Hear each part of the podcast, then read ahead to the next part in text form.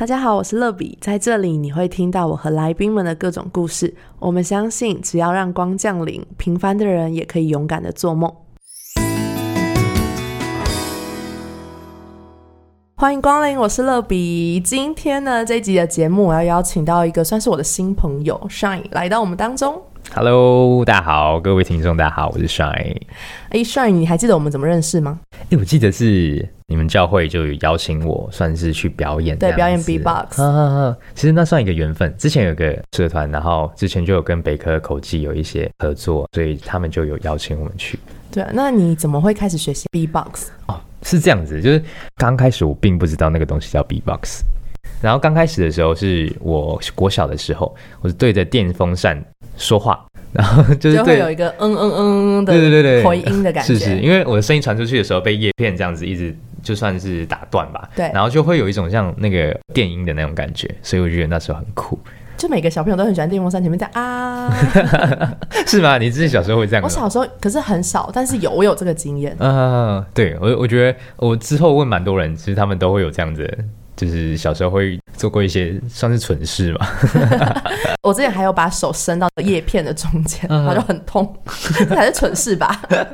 这对着电风扇讲话，然后可以引发你后来想要学 B-box，其实我觉得这不算蠢事，哎，就算是一个美好的相遇吧？嗯，这样说也是可以，但是也要之后往回头看才知道。对，那后来就是这一件事情就一直影响着你对于声音的好奇嘛？对，没有错。那时候对声音的好奇，就是我一直觉得声音是很酷的东西。然后一直到我国中国三的时候，那时候看 B-box 影片，然后是有个日本人他做一个 B-box，然后我就觉得非常非常的酷。然后我觉得，哎，为什么人可以发出那么酷的声音啊？嗯所以那时候才慢慢开始接触到在模仿鼓声啊，模仿拔、模仿 hi hat 的声音这样子。所以那才是算是我 B-box 的正式的开始。所以一开始其实算是无师自通，就是自己慢慢摸索。那也不也不算无师自通哎、当时候我好像是比起无师自通，我觉得更像是误打误撞的那种感觉。就是去刻意的模仿，然后把它录下来听看看自己的声音如何。嗯嗯对对对，那你喜欢自己的声音吗？啊？我觉得刚开始做的时候，我每个当下的声音，我自己觉得做的声音超酷的。等到比如说过了一年进步之后，来回头听自己声音，我就觉得哦，我当初做的声音真的是不太 OK。哎、可是我觉得这个过程其实蛮好的，因为就是因为你进步了，你才会发现之前的不好。对，对我之前就是在录音的时候也会遇到的状况，就是我觉得我好像怎么一直都没有进步。嗯可是我觉得当你发现你以前录的东西是你已经有点听不下去的时候，你就知道你进步很多。就像你写文章啊，以前小时候写的就是那种流水账，你就会觉得哦，就是好无聊哦。但你现在回去看你以前写的文章，你就发现你进步非常多。所以我觉得有时候发现以前不好，其实是一种进步成长的记号。对我真的是这样觉得，但同时也觉得当下自己在做那个声音的时候是觉得好听的。嗯，对对是呵呵，这也是享受每个当下，跟我们今天要聊的电影有相有点关系。没错。那因为我认识你，其实算是一个音乐人，但我后来跟你深聊之后，才发现其实你读是英文系，很意外然？后你现在的工作是金融业。对，目前在这这个过程是怎么转换的？应该说是这样子，因为其实我毕业之后啊，因为我对旅游啊，或是对自由啦，应该说是对自由这种感觉算是很有憧憬。嗯但是由于毕业后有疫情的关系，所以现在没有办法去做我自己想要就十分呃热情的行业这样子。不过有当然觉得能有这个机会，也可以尝试其他想做的行业，是不错的一件事情。嗯，那怎么会到银行？因为这是跟旅游业真的是落差非常大耶，哼，我该怎么说呢？其实也算算是误打误撞这样子。人生充满了误打误撞。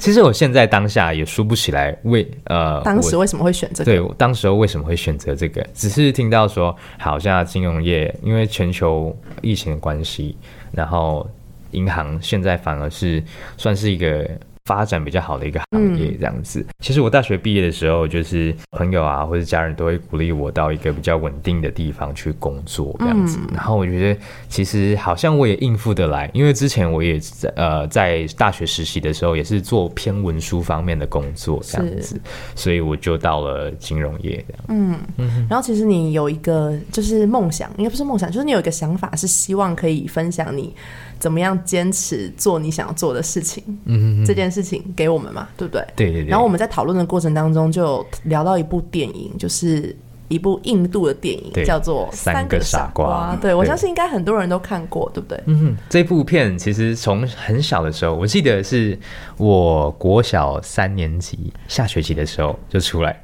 有这么遥远吗？我怎么觉得透露我那时候好像出年已经国高中了。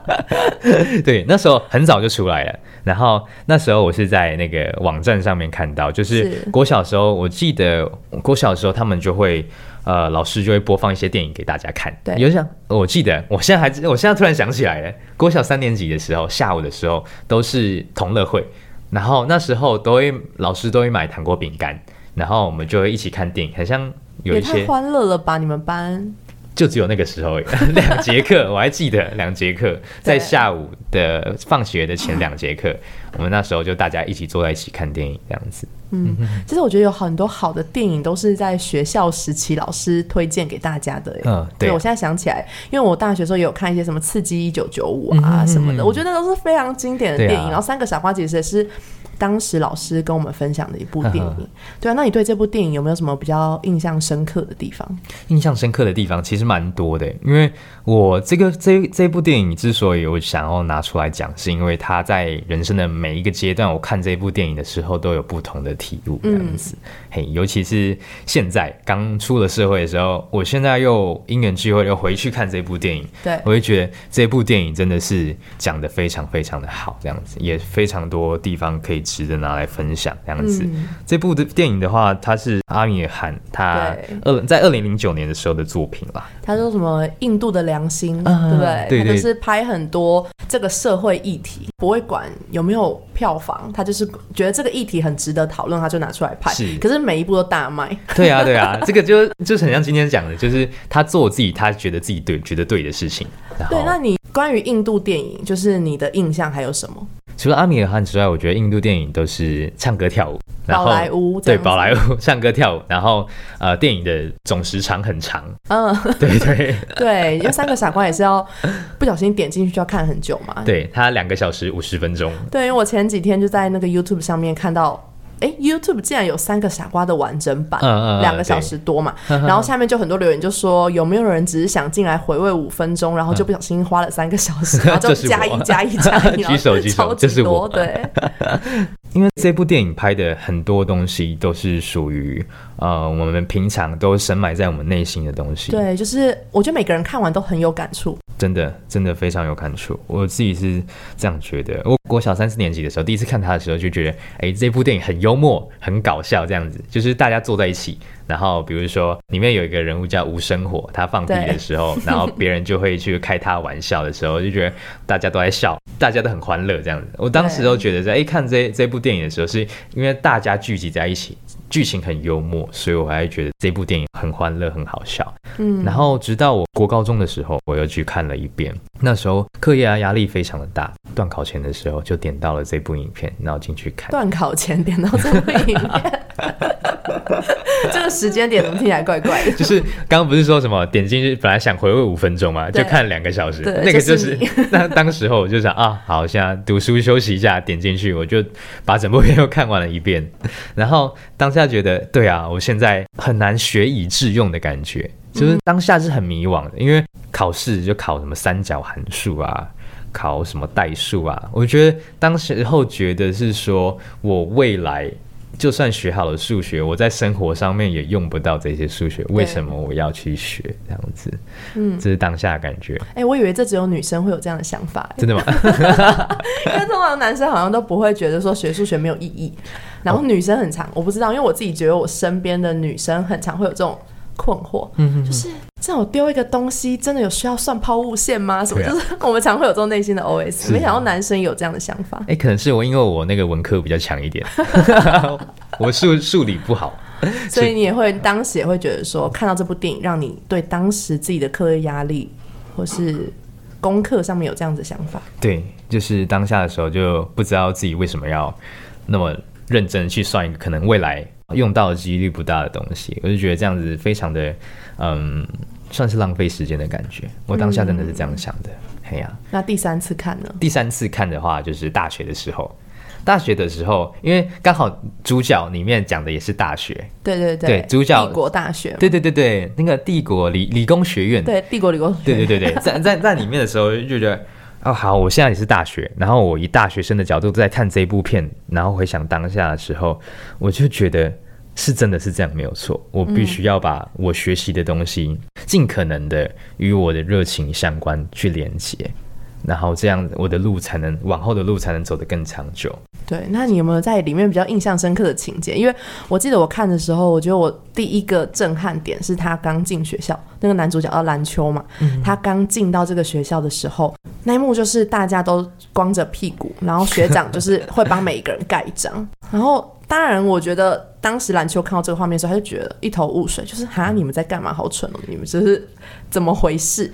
可是我就想到，其实我觉得很符合现代，就是好多时候我们进到一个团体或是一个组织的时候，我们会盲从大家的一些文化或是一些传统。我有一个朋友他在一队，然后他就跟我说，一队里面呢，学长姐就是有一个铁柜分隔，高一的人不能跨越这个铁柜，高二的人才可以。然后第二个就是高一在路上看到学长姐，不能直呼学长姐的名字，一定要叫学长或学姐。然后再来就是学弟妹不能到学长姐的楼层。然后我就觉得有很多很不合理，但这些听起来都还有人性啦，就是 有点不合理的事情。可是为什么大家都会去遵守？对，的确，我在国中的时候，我们也有分楼层，就是我们那个是我记得是四层楼，学长姐的楼层。就是高年级的楼层，就是那一楼。我们学弟妹是禁止去高年级的楼层去那边玩的。那时候大家都在宣导什么禁止走廊奔跑，是我们超爱奔跑的。那时候就躲猫猫嘛，然后什么红绿灯，然后我们就需要就是冲刺这样子。对。然后为了不被抓到，我们都会去跑上楼梯去学长姐楼层。但是那个训导主任，那是哎，我不知道现在还有没有训导主任或者是教官。反正那时候就是教官会去抓啦，被抓到的时候。就会去被罚站这样。现在想起来，这有就是你刚刚说的，但我们不知道为什么，但是我们还是要去遵守。然后后来我想起来，就觉得其实是上面的人可能没有那么能力去管那么多事情，像是他们其实怕低年级去跑去高年级的楼层，就是怕被欺负。或者是说怕我们嗯跟高年级有一些争执或冲突这样子，因为每一个年级的老师啊，当时候比如说国二的老师就是国二的老师一群，国三的老师国三的班导就是国三的班导这样子，他们只要管好他们所属于的那个年级。他们就会比较省事。那如果他们这个事情是有牵扯到，比如说国一的跑去国三的地方，然后跟国三的发生一些冲突，或被国三的撞伤的时候，他们会觉得这样处理起来的话会更繁琐、更复杂，因为牵扯的事情跟问题又更多了。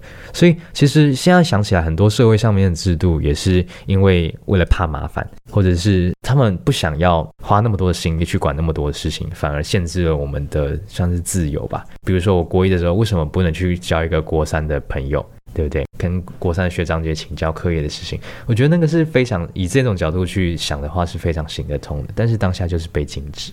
嗯，对，也是。我高中的时候参加纠察队，然后纠察队就是一个学长姐制度非常非常鲜明的一个地方。然后学长姐一定要用很凶的骂人，但是可能到寒训的时候，大家就会发现哦，学长姐其实人很好，然后大家突然打成一片，然后就觉得这是怎么回事？就是昨天你还很凶的骂我们，然后今天我们是好朋友，但是回到岗位上的时候，我们又要做公事。但我觉得这有时候也很像在公司里面，就是我们可能也会因为角色的不同，然后会有一些这样子的过程。但是我觉得这个电影的这个部分其实很告诉我，就是人要不断的有自己的思想，去思考为什么我要做这件事情。对，然后跟不要被整个环境跟社会的文化影响，然后就牵着鼻子走。就是每一件事情你可以做，可是你要知道你为何要做，跟你做的意义是什么。对，价值观啦，我觉得，因为我们这整个社会就比较偏像是资本主义的那种社会，就是我们价值观会因为我们进了。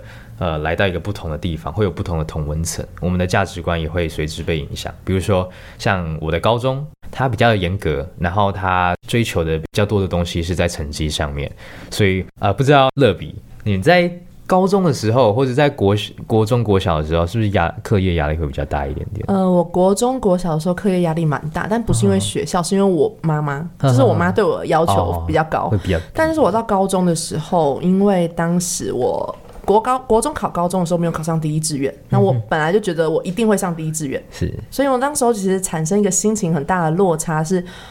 我觉得好像没有办法得到第一名，那我就放弃好了。是啊，其实我那时候有一个，我现在想起来觉得很不解，但是我当时的心态就是，既然没有办法最好，嗯那努力也没有用了。对，对，而且我那时候我的学校的颜色的衣服是黄色，嗯。那第一志愿的人是黑色，就嗯。第一志愿的男校、女校都是黑色、白色，嗯哼在我们的那个县市，所以我当时就会非常非常的冲击，尤其是每次去补习的时候，嗯。我总是觉得全世界都在看我。因为我的颜色就是跟别人们不一样，然后好像我永远不会看到那些其他学校，因为我们还有蓝色啊、紫色啊，很多其他就更后面的学校，就永远会跟上面的那些人比较，所以你就会产生很大的落差。然后我高中的时候也没有很认真在读书，因为我那时候都在玩社团，我在做我理想中想做的事情，就是在做文学创作相关的事情。就当时我很常被老师贴标签了，老师就会说你考不上大学，你做这些东西都没有意义。对。对这个，然后当时其实也很挫折，可是当时会有一个比较反骨的心情是，我就是要做给你看，嗯，就是做艺术，然后做创作，不一定会没有未来，对。对我就是要证明给你看，所以那时候是有一种反骨的心情。你现在就在证明了，可是我觉得我现在已经走到我那个，我不是在用证明的心态，我是在享受啊生活的心态。可是我一开始在小时候的确是有一种。我想要证明给这个世界看，不是只有读医学系、读嗯电机系才叫好科系，嗯。其实读文史哲也可以成为一个不错的人。对啊，对对对的确的确。但后来长大之后发现，其实定义这些的并不是你读这个科系，嗯而是社会给你，因为你赚的价，你赚了多少钱，对，你的身家如何，你的 年薪如何，然后去定义这个东西是不是一个好的职业。是对，然后所以久而久之就会给这社会的一些观念，就是觉得说这些才是好科系，这些是有、啊有出路的科系，然后是别人会认可的科系。对，对，但是我觉得到头来还是我们要问问自己，是我们真的快乐吗？嗯哼，对啊，因为在这部电影里面，蓝秋就是有讲一句话，就是为什么他要读，他什么成绩好？对，他说我成绩好不是因为我天生很聪明，不是因为我是天才，是因为我很喜欢热爱，很热爱这个东西。对他很喜欢做实验，他很喜欢机器，所以他可以表现的很好。对，我觉得其实也可以套用在我们的生活当中。是啊，我觉得我们常常把价值跟价格把它联想在一起。对比如说，一个人他赚的薪水好了，这是他的价格，他可以为公司赚进多少利益，不代表他的价值就是这样。因为价值每个人的定义都不一样，所以才叫价值观。就是你的价值观跟我的价值观不一样的，就是哎。好，比如说我们价值观相近，我们价值观相差甚远这样子，对但是我们不会讲我们的价格观，因为价格就是比较公定的，对，这个物质，它好就是好，不好就是不好。对，它价格十块茶叶蛋就是十块钱。对，我记得你有一集在讲到说一千块就是呃，一千块的价值，对对对，一千块的价定的，对对，是是像比如说你是说中央银行定的对就是这个。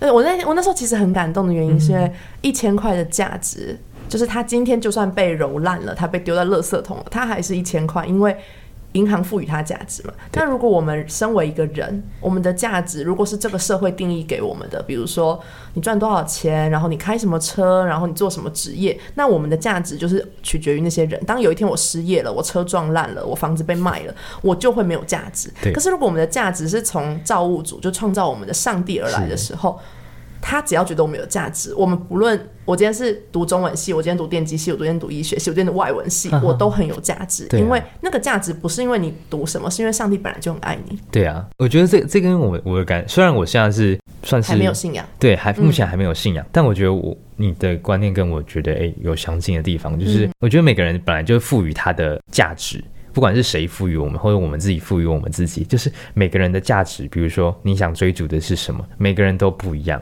并不是说谁给他定义，就是说好你是多少价值，你是多少价值，每个人都不一样这样子。对，而且我刚刚其实因为我们在讲深刻片段的时候，还有另外一个很深刻片段，就是那个空拍机，嗯嗯嗯。你还记得吗？那个我知道，我知道，他有一段就是有一个学长叫 Joy，然后他当时候的作业就是要完成。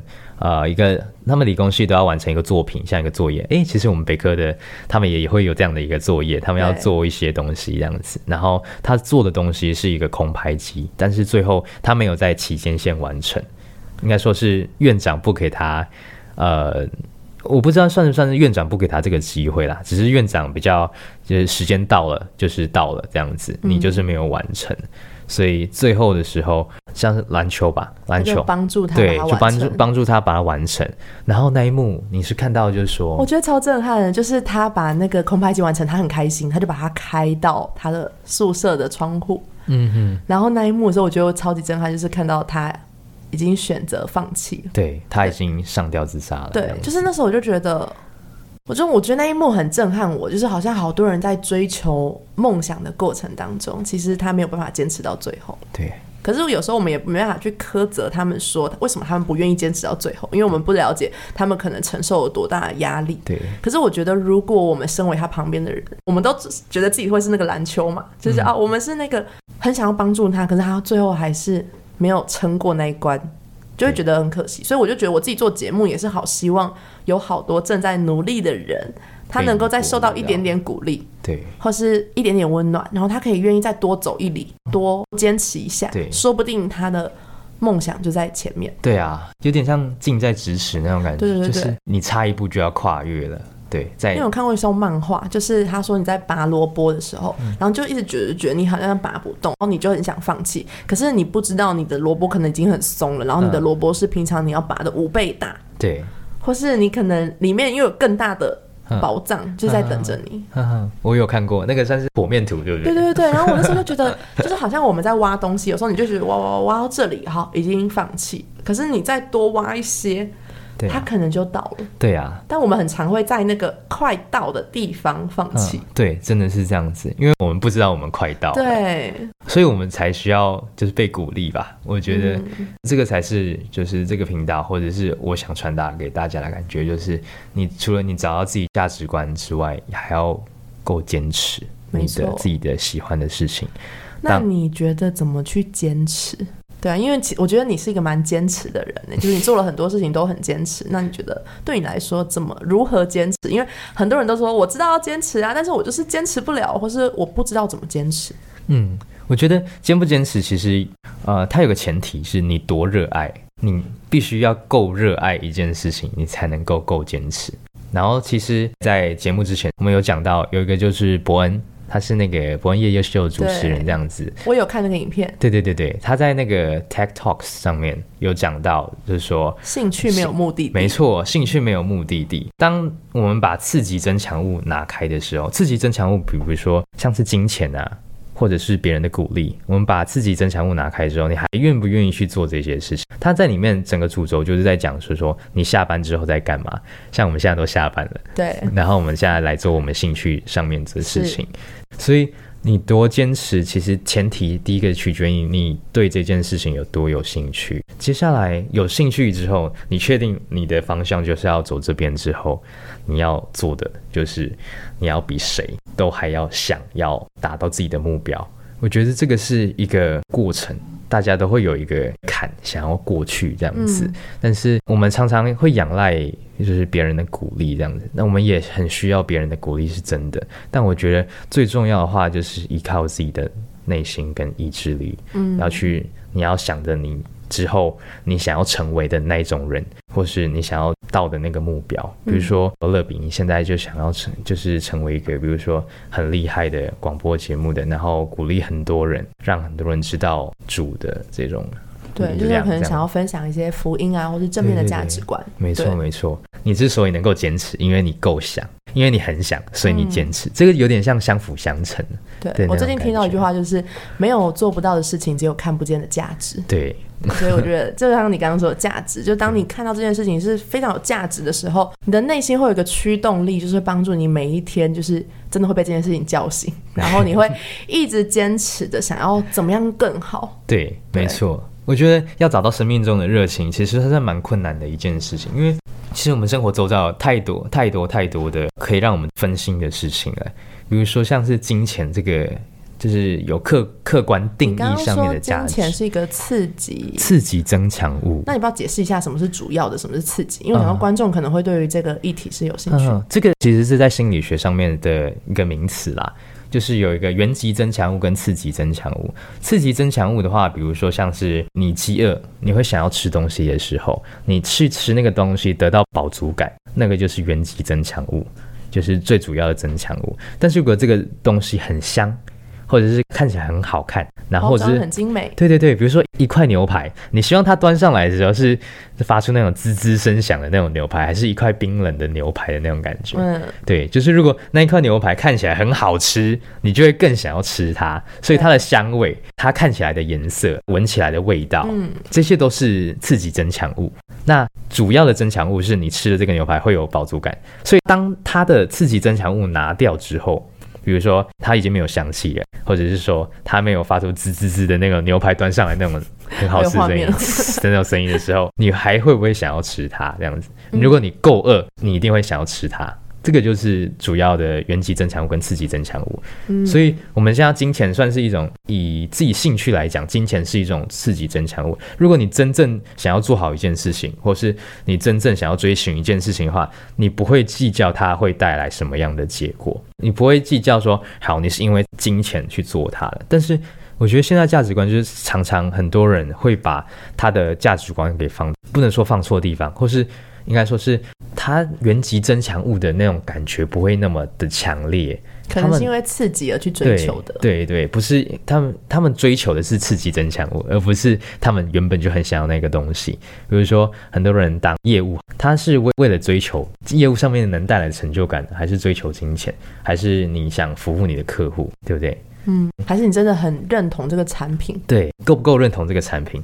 如果当你不够认同这个产品，然后你的业绩表现有点没有那么好的时候，你很容易就会放弃了。所以这是也是为什么业务这个工作类别的替换率那么高的原因。嗯，大家很多就是为了想要赚钱，而不是非常认同那项产品这样子。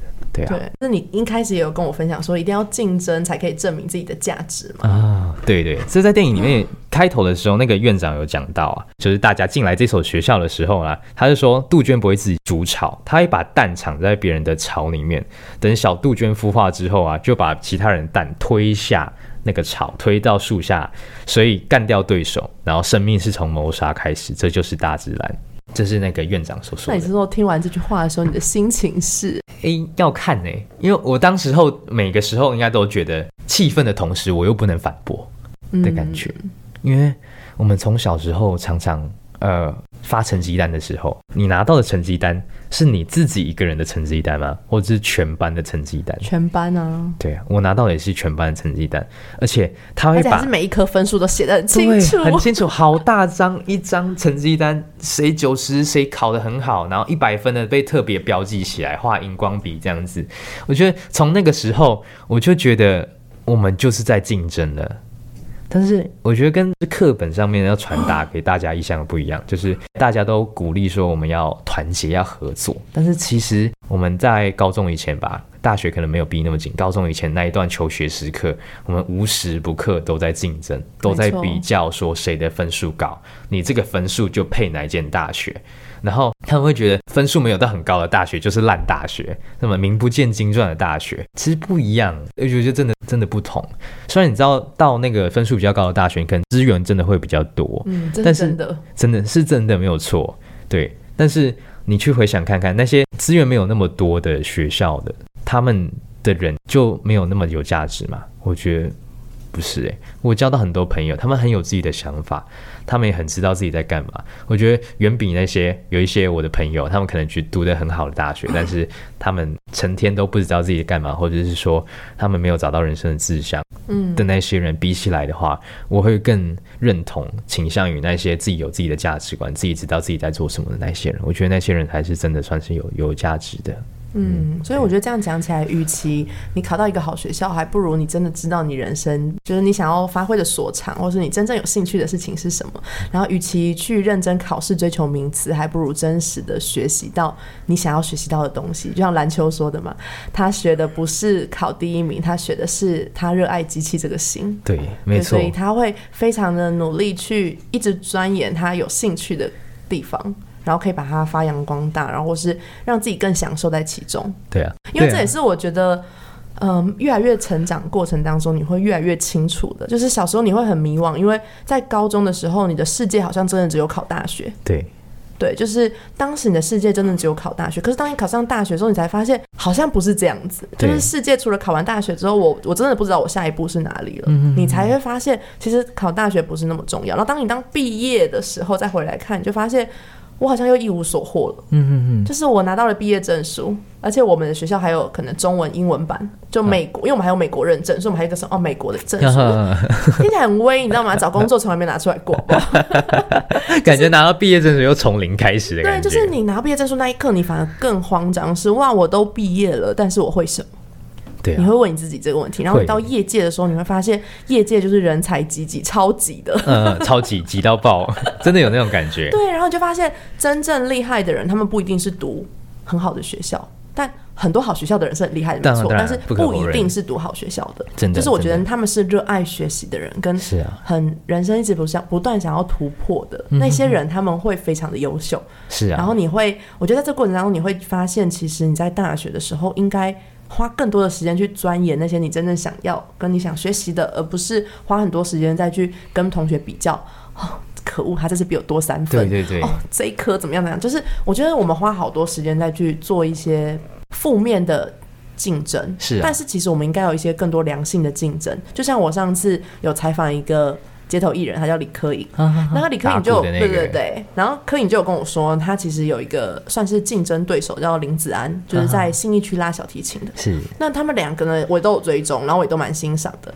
那他就跟我说，其实他们两个就是一个良性的竞争关系，因为他们是不同的乐器，是，可是他们都在信义区表演，所以你势必就是会较量一下。哼，因为我们都是音乐类的嘛，对对对然后我们也都是长得蛮帅的，然后也都才子，所以就是你知道，我这边尖叫声比较大，还是那边尖叫声比较大，可是嗯他们就会有个良性的竞争，就是他当他看到子安在做 YouTube 的时候做的很好，他就觉得说，哎，别人都这么努力了，那我怎么可以不努力跟？上。所以，可他的心态不会是。可恶，子安怎么比我多粉丝？我要陷害他，或什么对？他他不是那个心态，他是我们怎么更好？我们怎么一起让新一区的街头艺人更就是更知名？然后怎么让彼此的曝光率更高？然后我们怎么把音乐做得更好？我们如何更享受在生活当中？其实我那时候听到他分享这段的时候，我觉得蛮感动的，因为好多人其实我觉得我们都很喜欢留一手。就是我们不会真心的去分享我们会的东西给跟我们同一个领域的人，对，甚至很多人都问我怎么做 podcast，我都是毫不藏私的告诉他们我怎么从企划，然后怎么从麦克风，然后怎么从，当然我很多贵人相助，但是我会真的是毫不藏私的告诉他任何一切。你还这样做做了一集，对不对？对，我还做了一两个就是文章，然后告诉大家。可是因为这现在蛮小众的啊、所以其实没有那么多人想要了解。可是我觉得只要有人问我，我就会毫不藏私告诉他，或者很多人会问我说怎么增加粉丝，啊，我也会毫不尝试的告诉他。可是我觉得我告诉你之后，剩下的就是你愿不愿意坚持下去。，没错。嗯，哎呀，就是今天谈到的价值观有蛮蛮多，就是第一个是坚持啊，然后第二个是找到自己热情的东西，然后并且坚持它。对对，啊，这个是坚。持下去，然后再来就是看见意义跟看见价值。嗯，我觉得看见价值其实蛮困难的耶。其实现在我虽然感觉哎，到到这个节目上面分享我自己的就是价值观，其实我常常也会自己迷惘，你知道吗？并不是说我来这边分享，我就是一个很清楚我自己目标、未来目标要干干什么的人。我只是有时候觉得我可能比别人清楚一点点，嗯，对，但是我常常也是会被一些金钱事情所去迷惘到，就是你很想要呃，比如说买给家人，带给家人什么东西，或是买给谁一个礼物的时候，当那个礼物是它它的价格就是那么高的时候，我常常在想说，我是不是做的事情没有在坚持我现在就是。坚持当初的理想，而去追求大家的价值观。我其实很怕我变得跟大家一样。其实我从小就是一个反骨人，很多老师对我的印象就是，呃，我去做一些其他的事情，我可能很不服管教，然后很喜欢问为什么。其实我从小就很怕我变成一个大家过目就忘的人。通常大家过目就忘的人，通常都是追求追求大家就是价值观跟大家一模一样的人。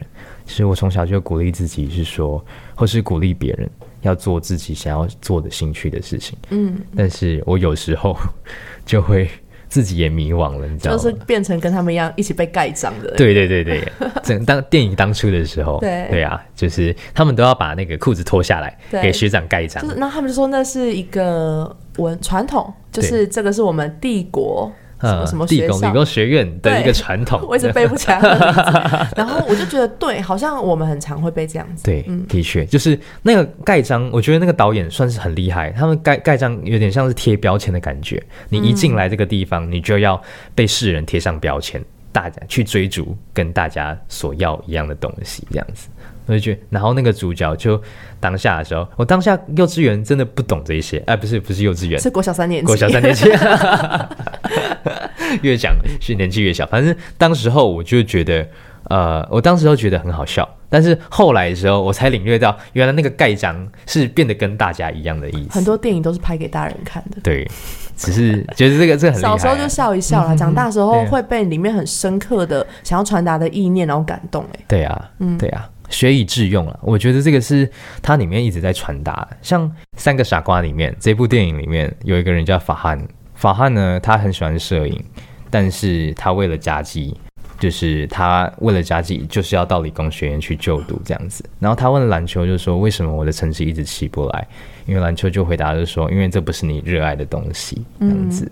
然后我觉得他自己也很勇敢，他去追寻了，他已经读到帝国理工学院，那个算是印度里面一个非常很厉害的学那个学校，这样子，他也愿意放弃。你叫我到当下的时候，愿不愿意放弃我现在的学位？比如说我的我是读北科的，愿我读到四大四的时候，愿不愿意放弃我现在的学位去做我想要做的事情？我去当音乐人，对对对，比如说去当音乐人，我就知道会很有感哦，因为音乐 人是虽然社社会会觉得他是个很厉害的职位嗯或是成就，但是他很事实的就是能够赚钱的音乐人是少数，对，真的。这应该是大家公认的吧？是啊是啊，嗯，对，就是那你愿意吗？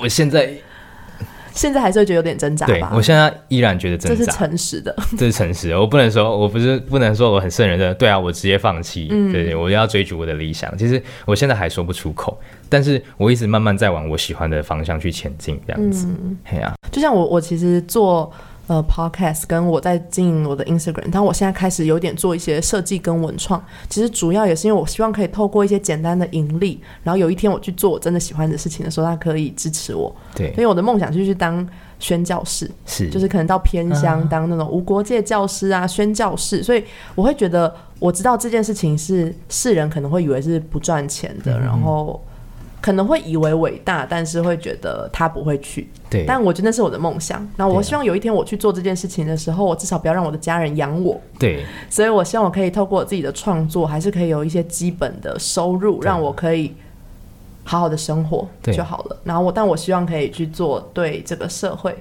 有一些可能帮助的事情。对，对啊，这样这样很好，我觉得我很很就是这个想法很棒。我也是希望我可以将来在做我想要做的事情的时候，同时是也会有收入的，嗯因为其实收入很现实，你你要养活自己，这是最基本的要求。不要说是什么买什么包包、开什么车、住什么房子之类的，但是你最基本要养活自己。我希望我以后未来做的事情是可以同时满足于我可以让我家人不要担心，让让我爱的人、我喜欢的人，或是别人爱我的人，他们不要去担心我那么多我的生活之外，我也可以带给他一些，我就是给他们一些，比如说，呃，就是不错的生活啊，或者是说，哎呦，这个好难讲。